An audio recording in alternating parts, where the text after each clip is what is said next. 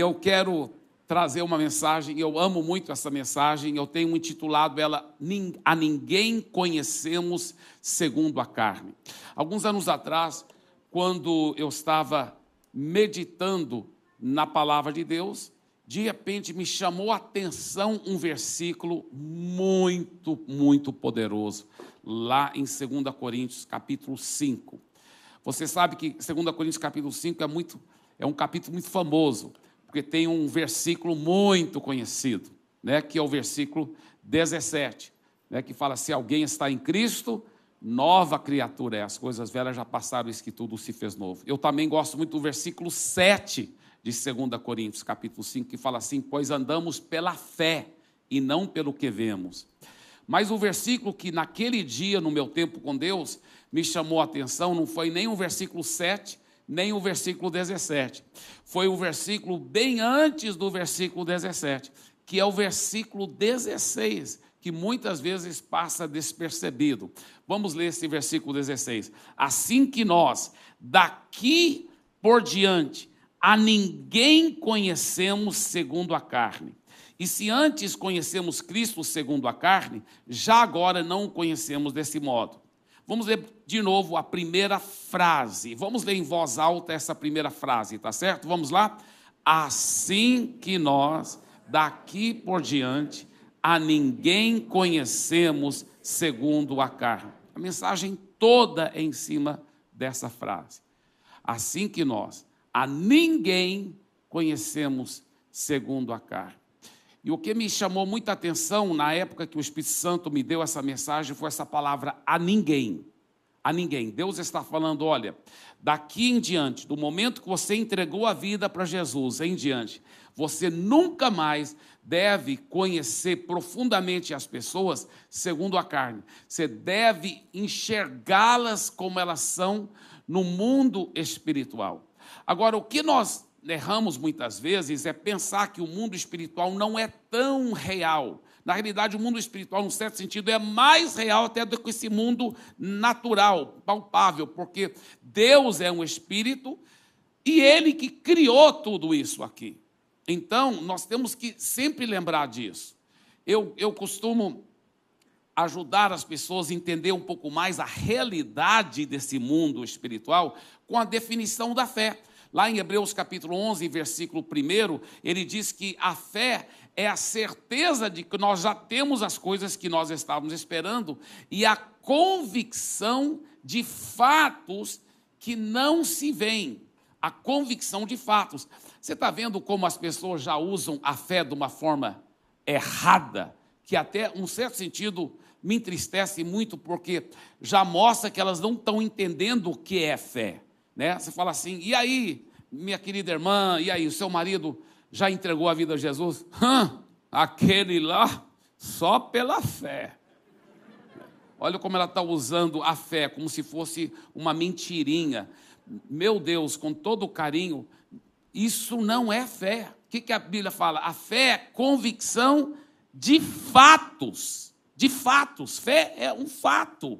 É um fato, já existe, já é uma realidade. Tá? Não responda em voz alta, tá? mas quantos, tá? sabendo que fé é convicção de fatos, tá certo? Quantos têm fé que você está sentado numa poltrona agora? Tá? Não, não me responda, mas só no seu coração. Você tem fé que você está sentado na poltrona? Porque fé é, é uma convicção de um fato.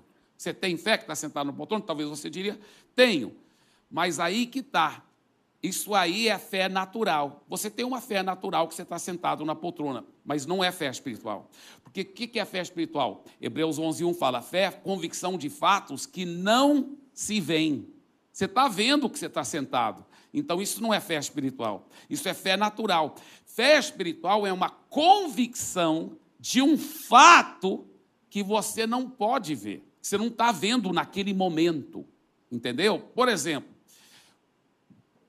é um fato que Deus está aqui? Você está vendo Deus? Não, então quantos têm fé bíblica, fé espiritual que Deus realmente está aqui? Agora sim. Amém. Amém.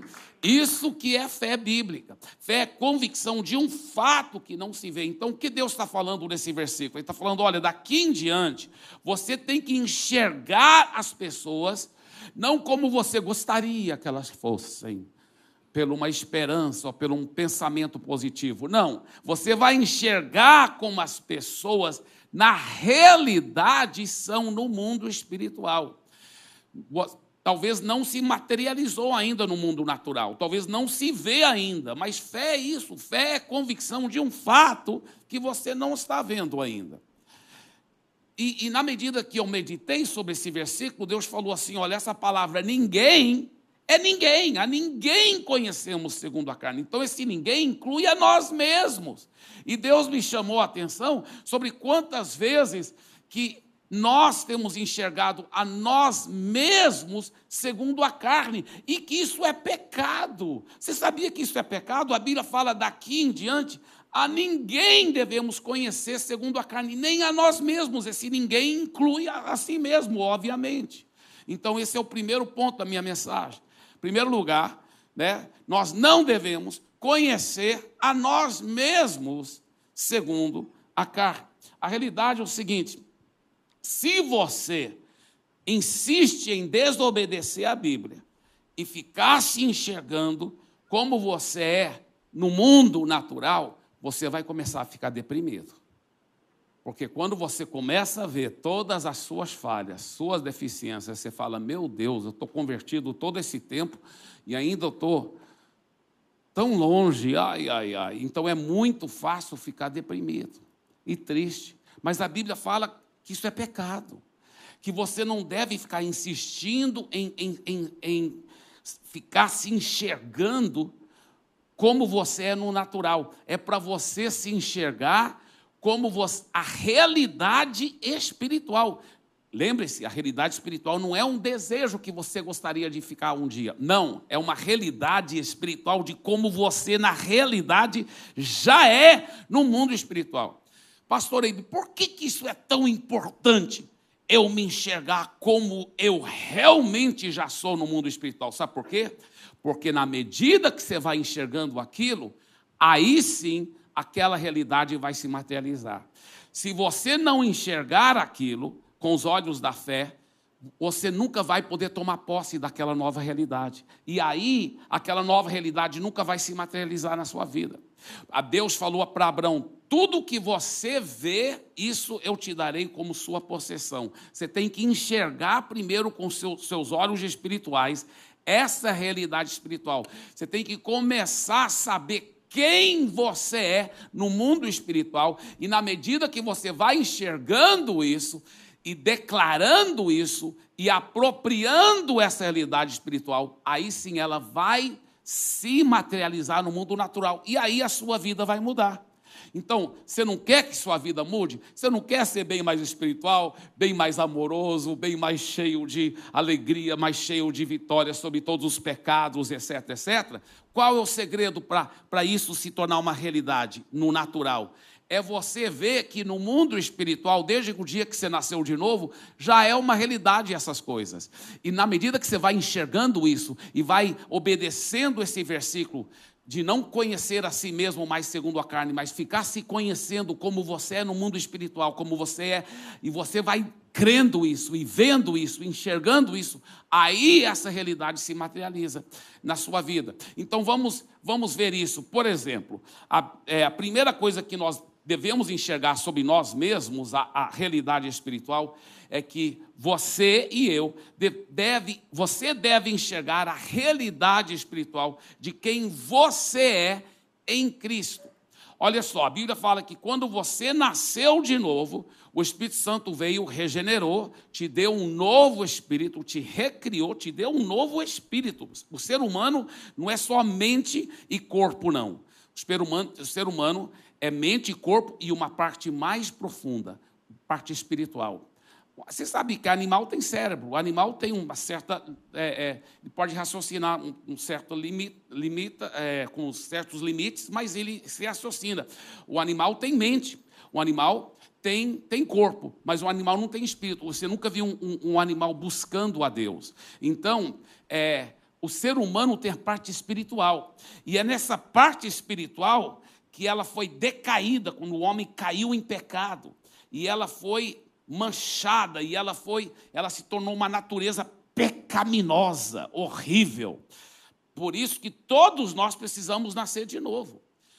Então, quando nós nascemos de novo e recebemos um novo espírito, olha só, a Bíblia fala que o Espírito Santo recria um novo espírito e aí insere esse novo espírito para dentro de Cristo. Para dentro de Cristo. Você é colocado dentro de Cristo. Por isso que a Bíblia fala: se alguém estiver em Cristo, é nova criatura, as coisas velhas já passaram. Então, olha esse papel aqui, por exemplo. Esse papel e essa Bíblia, tá certo? Então, quando eu coloco esse papel agora, vou colocar, olha, em Bíblia, tá? nem dá para você ver o papel mais. É, é isso que a Bíblia fala. Nós estamos ocultos em Cristo. Oculto quer dizer escondido. Você está escondido em Cristo. Você está oculto em Cristo. Então, a Bíblia representa Cristo, o papel representa eu e você. E aí, por que isso é tão importante, pastor Eibe? Aqui que está. Por que isso é tão importante? Deus não é limitado pelo tempo. Deus é eterno. Então, Deus olha o tempo assim, olha, passado, presente, futuro. Deus vê tudo. Deus não é limitado pelo tempo. Então, quando você foi inserido em Cristo, tudo que aconteceu com Jesus agora acontece com você. Então, quando Jesus, deixa, deixa eu te dar um exemplo. Se eu pegasse essa Bíblia e crucificasse essa Bíblia numa cruz, o papel estaria crucificado, o papel que está lá dentro, estaria crucificado na cruz? Estaria. É isso que aconteceu com você. A sua velha natureza pecaminosa, ela foi crucificada com Jesus. Ela foi crucificada. Sua velha natureza, aquela natureza, porque a realidade, irmãos, você não tem que ensinar uma criança a ser chatinha porque ela já nasceu com essa natureza pecaminosa. Essa natureza pecaminosa é tão horrível, por isso que homens fazem as coisas, as atrocidades, piores do que qualquer animal faria, por causa de, de uma natureza maligna que está dentro da pessoa. Por isso que você vê, às vezes, uma mãe né, que que abandona uma criança ou que às vezes até mata a própria criança porque ela ficou irada ou qualquer... isso é diabólico isso não é isso é, não é natural. Isso é uma coisa diabólica porque por causa de uma natureza pecaminosa. Só que essa natureza pecaminosa a realidade até os mais bonitinhos entre nós tem às vezes está tão bonito mas deixa aperta o botão errado de repente aquela natureza todos nós já temos, não é verdade? Todos nós. Mas a boa notícia é que aquela natureza pecaminosa foi crucificada com Jesus na cruz. Pastor Eibe, se isso já é realidade, por que, que mesmo depois que eu converti, parece que ainda existe? Sabe por quê? Porque você está se enxergando da forma errada. Você ainda se enxerga como alguém que não está morto ao pecado. Quanto mais você se enxergar como alguém crucificado para o pecado, olha o que a Bíblia fala, olha só esse versículo, Romanos capítulo 6, versículo 6. Pois sabemos que a nossa velha natureza já foi morta com Cristo na cruz, a fim de que nosso eu pecador fosse morto, e assim não sejamos mais escravos do pecado. Uau! Uau! Fala para o seu vizinho, fala, quando você entrega a vida a Jesus, aquele eu pecador seu é crucificado, é morto. Amém? Pastor, por que, que eu não vejo isso então? Já que eu já entreguei minha vida, sabe por quê? porque você está se enxergando da forma errada. Você está se enxergando como alguém que, que, que ainda tem aquele eu pecador. Você tem que começar a se enxergar como alguém que está crucificado com Cristo. Diga assim: Eu já morri para o pecado. Eu fui crucificado com Cristo. Diga: Eu já morri para o pecado. A Bíblia fala isso vez após vez. Agora, quanto mais eu e você nos enxergarmos assim, tanto mais essa realidade vai acontecer. Por isso que tem algumas pessoas que deturparam essa verdade tão profunda que eu acabei de compartilhar com vocês, deturparam para fazer uma teologia errada. Falaram assim: olha, até quando você peca, você deve ficar negando. Eu não pequei porque eu tenho uma natureza perfeita e eu já morri para o pecado. Aí a pessoa está falando para ela negar a realidade de um pecado que ela cometeu. Não, quando você peca, você pecou. Tem que pedir perdão a Deus, tem que arrepender, meu filho. Para com esse negócio de teologia deturpada. Tem que pedir perdão. Quando você peca, sabe por que você pecou? Porque você não estava apropriando essa nova natureza. Então eu tenho aprendido a fazer o seguinte: quando eu, quando eu peco, piso na bola, talvez tratei minha esposa com um pouco falta de amor, qualquer coisa assim. Claro que vou pedir perdão para ela, com todo o amor e carinho, porque eu amo tanto ela. Mas também eu vou pedir perdão a Deus. Só que eu não peço perdão como eu pedia antes. Antes eu falava assim, Senhor, eu não sei por que, que eu fico fazendo isso. Horrível. Eu sou, ah, eu não sei. Assim que eu sou mesmo, eu sou um horrível pecador. Aí você só está reforçando a mentira do diabo. Você está insistindo em se enxergar no natural. Eu tenho aprendido pedir perdão assim, Pai, me perdoe, que eu não tratei com tanto amor a minha esposa como eu deveria. E me perdoe também, porque eu estava agindo ao contrário da minha nova natureza, porque eu sou agora o próprio amor ágape. Eu estava agindo como alguém que não morreu para o pecado, então me perdoe, porque eu não estava realmente tomando posse da sua verdade. Me perdoe, porque eu não estava agindo como o verdadeiro Abe é, porque o Abe no mundo espiritual já é 100% amor, aleluia. Então eu aprendi, até quando eu peço perdão, eu vou reforçando a verdade, a realidade espiritual, em vez de reforçar a mentira do diabo de quem eu sou no natural, porque no natural ele vai se transformar para ser igual ao espiritual na medida que eu vou tomando posse, porque tudo na vida cristã é pela fé. Tudo é pela fé. Então você já é uma nova criatura. As coisas velhas já passaram. Você já morreu para o pecado. Você já é amor puro, pureza pura. Mas para você ver isso se materializar na sua vida, tem que se apropriar, tem que se enxergar assim e tem que falar isso vez após vez e ficar declarando isso. Agora, eu pego essa Bíblia, ela estava crucificada, aí eu sepulto ela. Um, seu velho, sua velha natureza agora foi sepultada de uma vez por todas. Por isso que no batismo é importante o batismo nas águas, porque você está dizendo de uma vez por todas. Toda vez que a pessoa for batizar nas águas, ela deve se apropriar pela fé. Estou deixando aqui aquela velha criatura que já morreu e já foi crucificada. E só vai sair dessa água só a nova criatura. Aleluia. Glória a Jesus. Porque o batismo, na realidade, é um grande sepultamento né? É um grande sepultamento. Se eu não me engano, é domingo que vem, que é um grande batismo nós vamos ter aqui. Vai ser um, um grande culto fúnebre, aleluia. Glória a Deus. Agora, uma vez depois, aí eu pego essa Bíblia e eu ressuscito ela, né? Jesus foi ressuscitado. E você estava onde? Em Cristo você foi ressuscitado com Ele. Você está vivo, poderoso, a nova criatura. Diga, eu fui ressuscitado com Cristo. Aleluia. Olha o que ele diz, olha o que ele diz, Romanos 6,11. Assim também vocês devem se considerar mortos para o pecado. A Bíblia não quer mandar você considerar uma coisa que não é verdade. Faz de conta. Vai fingindo que você é morto ao pecado. Não, a Bíblia, Deus não quer que você seja desonesto. Se Ele está falando para você se considerar morto ao pecado, é porque na realidade você já morreu para o pecado. Quando você peca, agora você está fazendo algo que não é mais da sua nova natureza.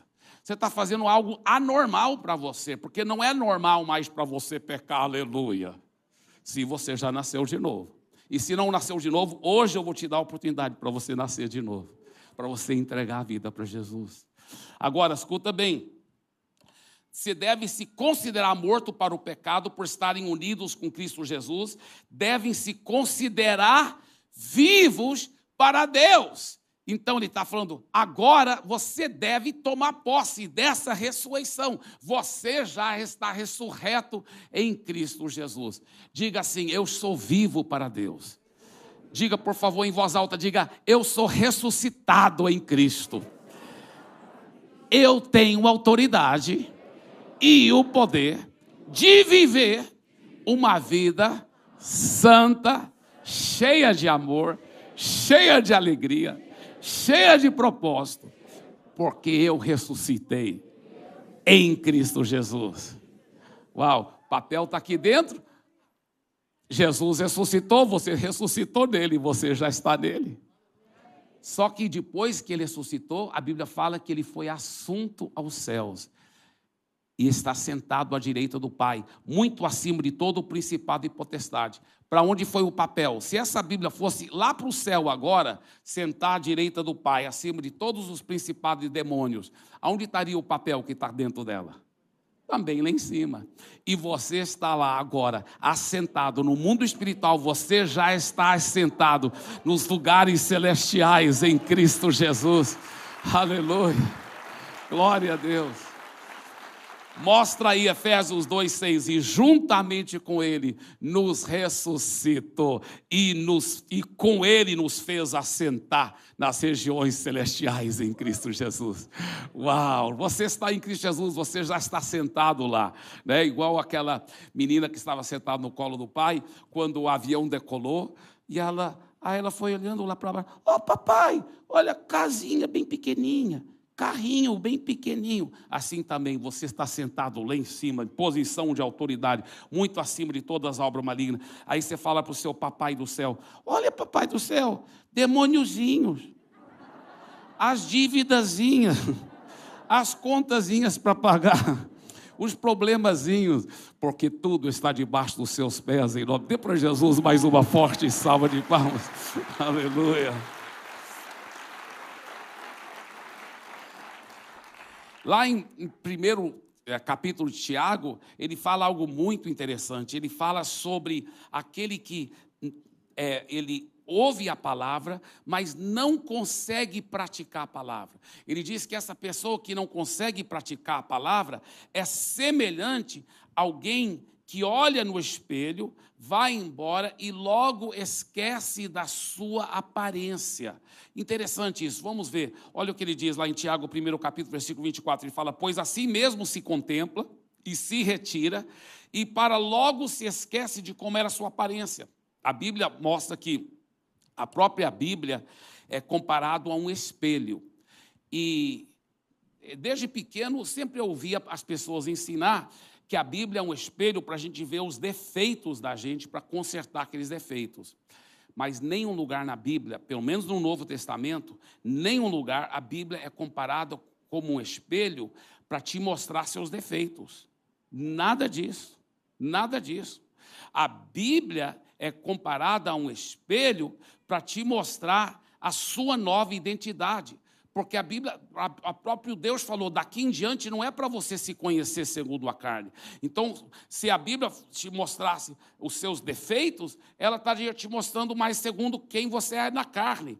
Você, a Bíblia é para te mostrar a sua nova aparência. E ele fala que a pessoa que olha e vê sua nova aparência, uau, olha quem eu sou em Cristo Olha, já ressuscitei, todos os demônios estão debaixo dos meus pés, eu já morri para o pecado. Mas ele vai embora e logo esquece dessa nova identidade. Aí a Bíblia fala: esse aí não dá conta de praticar a palavra, porque ele logo esquece da sua nova identidade, entendeu? Então muitos nunca souberam como interpretar esse texto, mas esse texto está falando isso. Alguém que vê sua nova.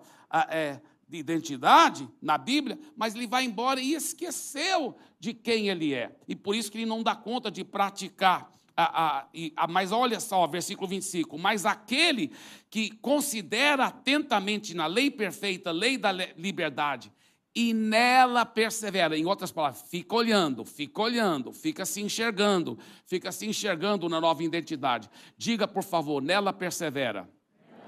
Não sendo ouvinte negligente, mas operoso praticante, esse será bem-aventurado no que realizar. Agora, não somente nós devemos nos conhecer em Cristo, em Cristo, mas nós devemos também ver a realidade de Cristo em nós. Porque essas duas realidades são verdade no mundo espiritual. Você está em Cristo, mas Cristo também está em você. Em você. Então você deve enxergar a realidade espiritual de que Cristo é, de quem Cristo é em você. 2 Coríntios capítulo 3, versículo 18, fala, e todos nós com o rosto desvendado, contemplando como por espelho a glória do Senhor, somos transformados de glória em glória, na sua própria imagem, como pelo Senhor o Espírito. Agora, olha que esse versículo está falando. Olha só, ele está falando, nós devemos ficar contemplando no espelho a glória do Senhor. E quanto mais você fica vendo a glória do Senhor no espelho, você será transformado até ficar igual aquilo que você está vendo no, no espelho, que é a glória do Senhor. Mas peraí, peraí, peraí.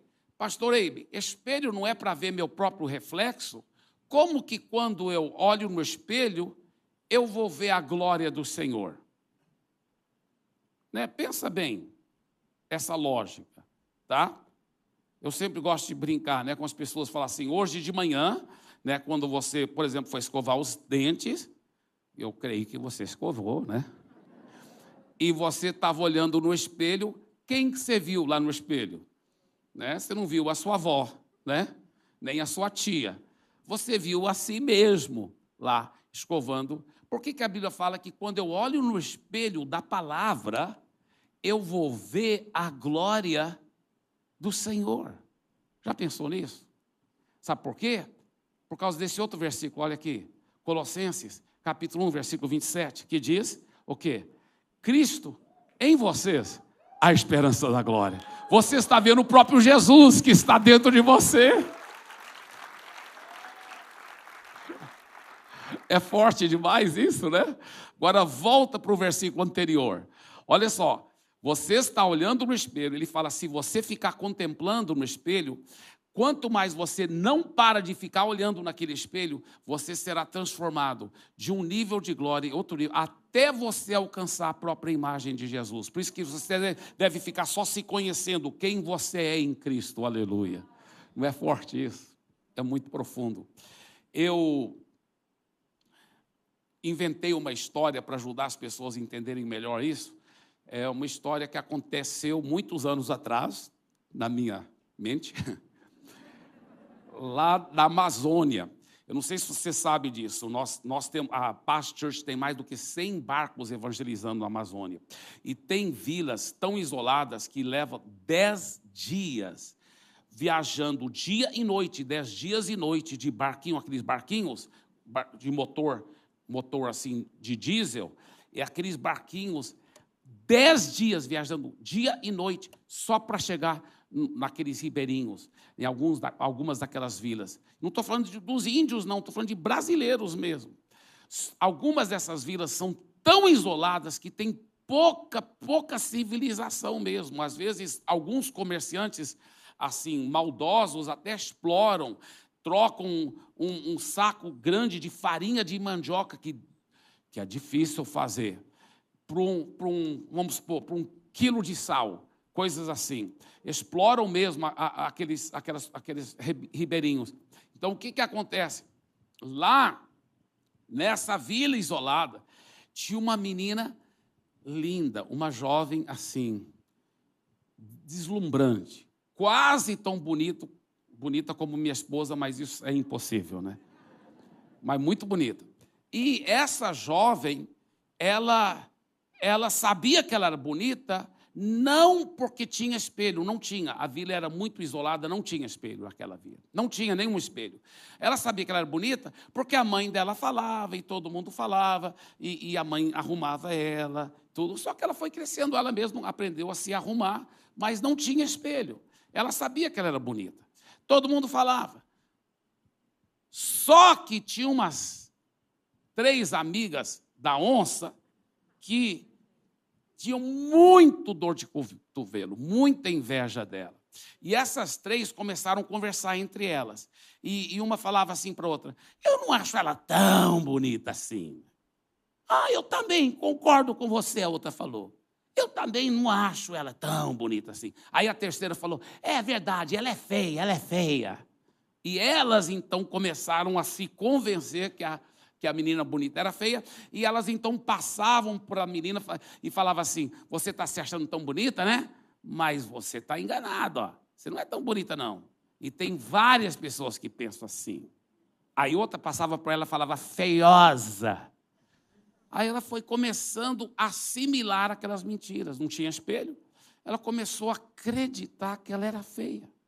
Ela realmente começou a acreditar que ela era feia. E o pior, por ela acreditar que ela era feia, ela não se arrumava, ela começou até não parecer tão bonita mais mesmo. E começou a ficar isolada as pessoas, e ela mesmo se recuando, se isolando, triste, deprimida. E um dia desse ela estava numa assim triste, chorando à beira de um lago. E numa pedra num lago assim, quando o sol bateu de uma certa forma que fez um espelho perfeito na água. E ela olhou para dentro da água e ela viu as afeições de uma pessoa linda, as afeições perfeitas. Ela até olhou para trás. Aí ela, sou eu, eu sou linda. Aí ela falou, eu sou linda. As minhas amigas estavam mentindo para mim. Aí ela entendeu, elas estavam mentindo porque elas têm elas têm inveja. Olha como eu sou linda em comparação com elas, meu Deus. Aí ela começou a se arrumar de novo e ela ficou tudo extrovertida de novo. E qualquer vez que a, as amigas tentaram é, é, jogar uma mentira para ela, ela, ela ah, feiosa, ela corria lá para a pedra dela, olhava no lago, não, ainda sou bonita. Agora, nós sabemos que a beleza exterior não é a coisa mais importante, é a beleza interior. Mas a Bíblia fala que quando você entrega a vida para Jesus, você é, você, você é transformado por dentro e por fora. Você fica lindo, lindo. E o mundo espiritual é uma realidade. Quanto mais você fica olhando nesse espelho, sabe? E tem os, os demônios, os espíritos malignos, eles te odeiam, eles não querem que você saiba dessa nova identidade que você, desde que você nasceu de novo, eles não querem. Então eles ficam jogando mentiras, como aquelas três amigas da onça, ficam jogando mentiras. Você, você é um derrotado. Você nunca vai conseguir ter um casamento feliz. Você nunca vai conseguir ser a pessoa que você sonha ser. Você nunca vai conseguir prosperar na, na área financeira. Você sempre é, entra em dívida e aquela e fica jogando mentiras para você não saber da sua nova nova identidade. Mas eu tenho boas notícias para você. Você tem um espelho, que é a palavra de Deus, a Bíblia Sagrada. Amém. Aleluia.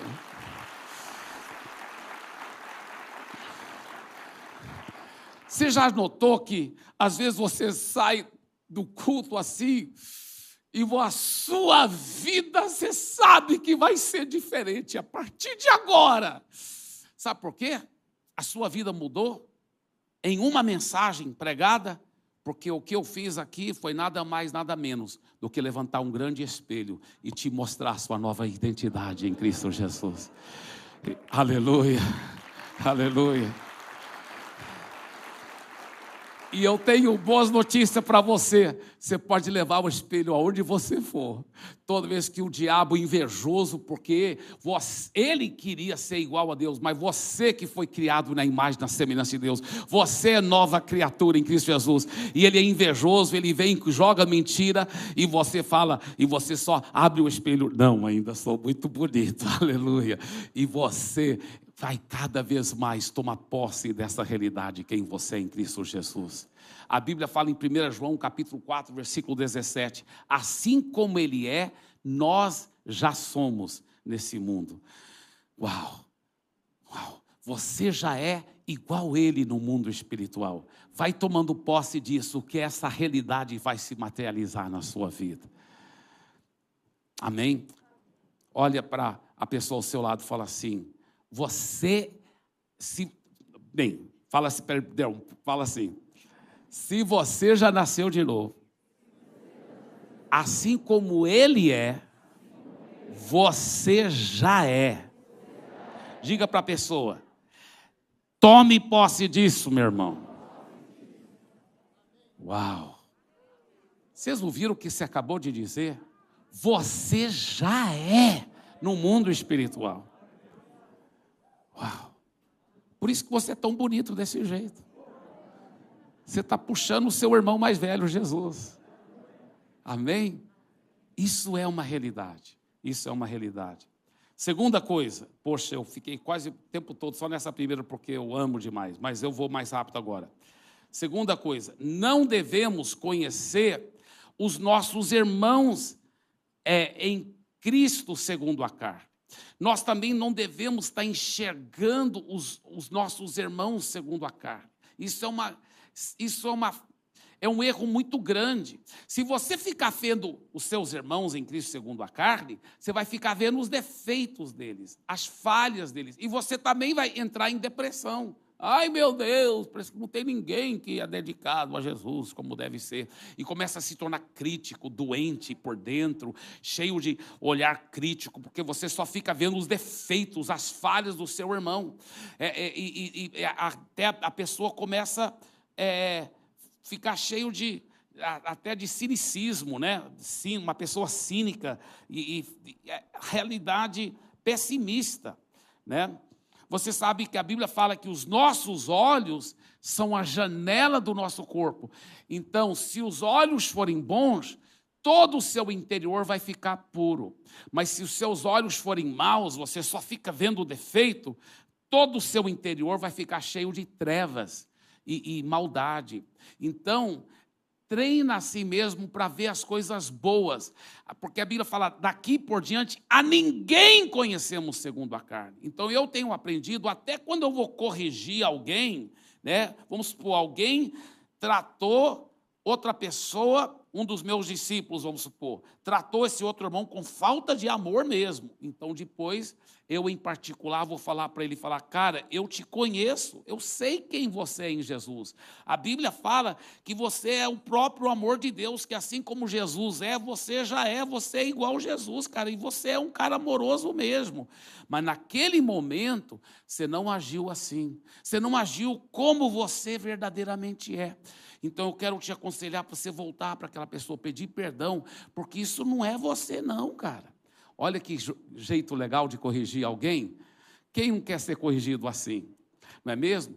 Reforçando a identidade de quem a pessoa é em Cristo. Então, enxergue os seus irmãos como eles são em Cristo também. O apóstolo Paulo era assim. Eu via versículos como esse aqui, olha. Romanos 15, 14. E certo estou, meus irmãos, eu mesmo a vosso respeito, que estáis possuídos de bondade, cheios de todo conhecimento e aptos para admoestardes uns aos outros. Eu via versículo assim e eu pensava, o apóstolo Paulo, ele era muito assim, exagerado, né? Ele elogiava já de uma forma exagerada. Certo estou, meus irmãos, vocês são possuídos de bondade, cheios de todo conhecimento. É muito exagero. E vocês são todos capazes de ser líderes poderosos e, e, capazes de admoestar uns aos outros. Todos vocês têm capacidade de liderança, todos vocês são possuídos de bondade e todos vocês têm todo o conhecimento. Que exagero! Não é nada de exagero. Paulo não estava exagerando. Ele escreveu isso inspirado pelo Espírito Santo. É porque ele estava enxergando as pessoas como elas realmente são em Cristo. Uau! É forte isso. Então nós não devemos conhecer os nossos irmãos segundo a carne. Nós devemos conhecê-los segundo eles são no mundo espiritual. Quando Deus me deu essa mensagem, eu pensei que a mensagem terminou aí. Eu falei, fantástico, eu vou pregar agora esses dois pontos. Nós não devemos conhecer nós mesmos segundo a carne e nós nem devemos conhecer nossos irmãos segundo a carne. Aí Deus falou assim: olha para o versículo de novo. A ninguém conhecemos. Ninguém inclui todo mundo, meu filho. Eu falei, mas não pode incluir as pessoas do mundo, pai, porque eles não estão em Cristo ainda. eles têm natureza pecaminosa mesmo. Ele fala, ele me levou três versículos para baixo. Isso é o versículo 16 de 2 Coríntios capítulo 5. Olha o versículo 19. Olha o versículo 19. Ou seja, que Deus em Cristo estava reconciliando consigo o mundo, não levando em conta os pecados dos homens. Sabe o que está falando? Que quando Jesus morreu na cruz, ele levou os pecados de todo mundo. Todo mundo. E que agora eu devo enxergar as pessoas como nessa realidade espiritual. Pastor, quer dizer que to, todo mundo já salvo? Não. Eles só não estão salvos porque eles não receberam aquilo que Jesus já fez por eles. Mas no momento que eles receberem aquilo que Jesus fez por eles, eles são salvos, porque então eu agora não enxergo aquela pessoa, olha aquela prostituta, hum, mulher imoral, olha aquele religioso hipócrita, olha aquele empresário corrupto que suborna o fiscal. Ah, ah, ah. Não, sabe como eu enxergo agora? Eu enxergo, uau, aquele empresário, se ele soubesse que Jesus já levou todos os pecados dele, ele não precisaria ser corrupto assim porque é só ele tomar posse dessa realidade de que Jesus, o que Jesus já fez, Jesus já levou os pecados dele. Olha aquela prostituta, se ela soubesse que em Jesus ela já pode ser totalmente santa, que Jesus já levou todos os pecados dela, então eu começo a enxergar até as pessoas do mundo em cima desse versículo. Deus já estava, Deus já te reconciliou, Deus já levou seus pecados, é só você receber que já é seu esse presente em nome de Jesus. Dê para Jesus uma forte forte salva de palmas.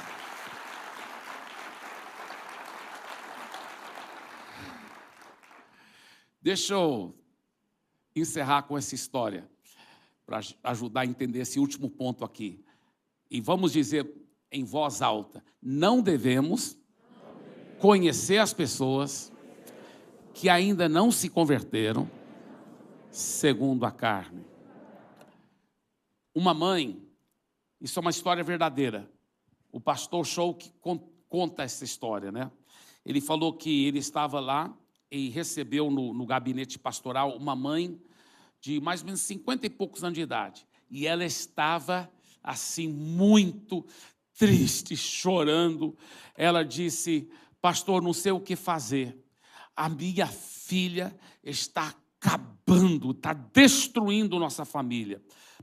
Ele disse: por que, que você diz isso? Ele, é, ela disse, porque a minha filha, ela é muito nova. Ela tem o quê? 17, 18 anos de idade? Mas ela já está saindo com homens casados. E, e, o pior, na Coreia, né? Isso é lá na Coreia do Sul. o princípio da honra é uma coisa tão grande, a pessoa não pode passar vergonha, né? Ele, ela disse: Meus filhos estão passando tanta vergonha no, na escola, porque todo mundo sabe o que a, a, irmã dele está fazendo. Eles não querem nem estudar mais. E eles estão até falando que nem vão morar com a gente mais, pra, é, porque não, nem querem se identificar mais com ela. E meu marido está passando muita, muita vergonha, porque a, a minha filha sai com os colegas do meu marido. Então, o princípio de honra tão forte, né? Então está destruindo, até meu marido também, ninguém está aguentando isso mais. E aí o pastor falou assim: Você tem orado? Porque a oração pode resolver a situação. A oração verdadeira, ela resolve a situação. Ele falou: Eu tenho orado muito, muito, muito, mas minha filha não mudou nada. Ele disse: Porque você tem orado errado. Ela disse: Como que eu tenho orado errado? Ele disse: Porque toda vez que você vai orar pela sua filha, você enxerga a sua filha como uma prostituta. Ela disse: Mas é isso que ela é. Ele disse: No mundo natural. Ele não disse agora isso aqui que eu vou dizer, mas eu estou dizendo. A ninguém conhecemos segundo a carne. Nós não devemos conhecer sua filha segundo a carne. Nós devemos conhecer sua filha como ela é no mundo espiritual. Então ele foi falando essas verdades para ela, mas ela não estava entendendo. Ele falou: ajoelha aqui, fecha os olhos e eu vou te mostrar. Você tem que enxergar a sua filha do jeito certo, toda vez que você for orar por ela, senão a sua oração não vai valer, não vai funcionar. Isso aqui é até uma boa lição para todos nós, viu? Ele falou assim: ó, quando eu quero que você ajoelhado aqui, com os olhos fechados, eu quero que você imagine Jesus lá na cruz, dois mil anos atrás. Você está vendo Jesus? Tá, agora imagina aquele sangue escorrendo do corpo dele. Você está vendo o sangue dele escorrendo? Estou. Agora, imagine aquela cruz bem alta e os piores pecadores, os ladrões, assassinos, é, todos os piores pecadores, por baixo daquela cruz, sendo lavado pelo aquele sangue e sendo transformados. Você está vendo? Ah, eu estou vendo, que cena linda. Ele disse: agora imagine sua filha lá, sendo lavada por aquele sangue. Deus já reconciliou consigo o mundo inteiro, é o que a Bíblia fala. Ela, ah, eu estou vendo minha filha lá, lavada pelo sangue de Jesus. Ah, agora sim. Com essa imagem no seu coração, você pode orar, porque agora você está obedecendo a Bíblia. A ninguém conhecemos segundo a carne. Vocês estão entendendo? Aí ela orou com fé. Ele falou: agora sim. Toda vez que você for orar para sua filha, vai só orando em cima disso, já vendo a sua filha purificada pelo sangue de Jesus.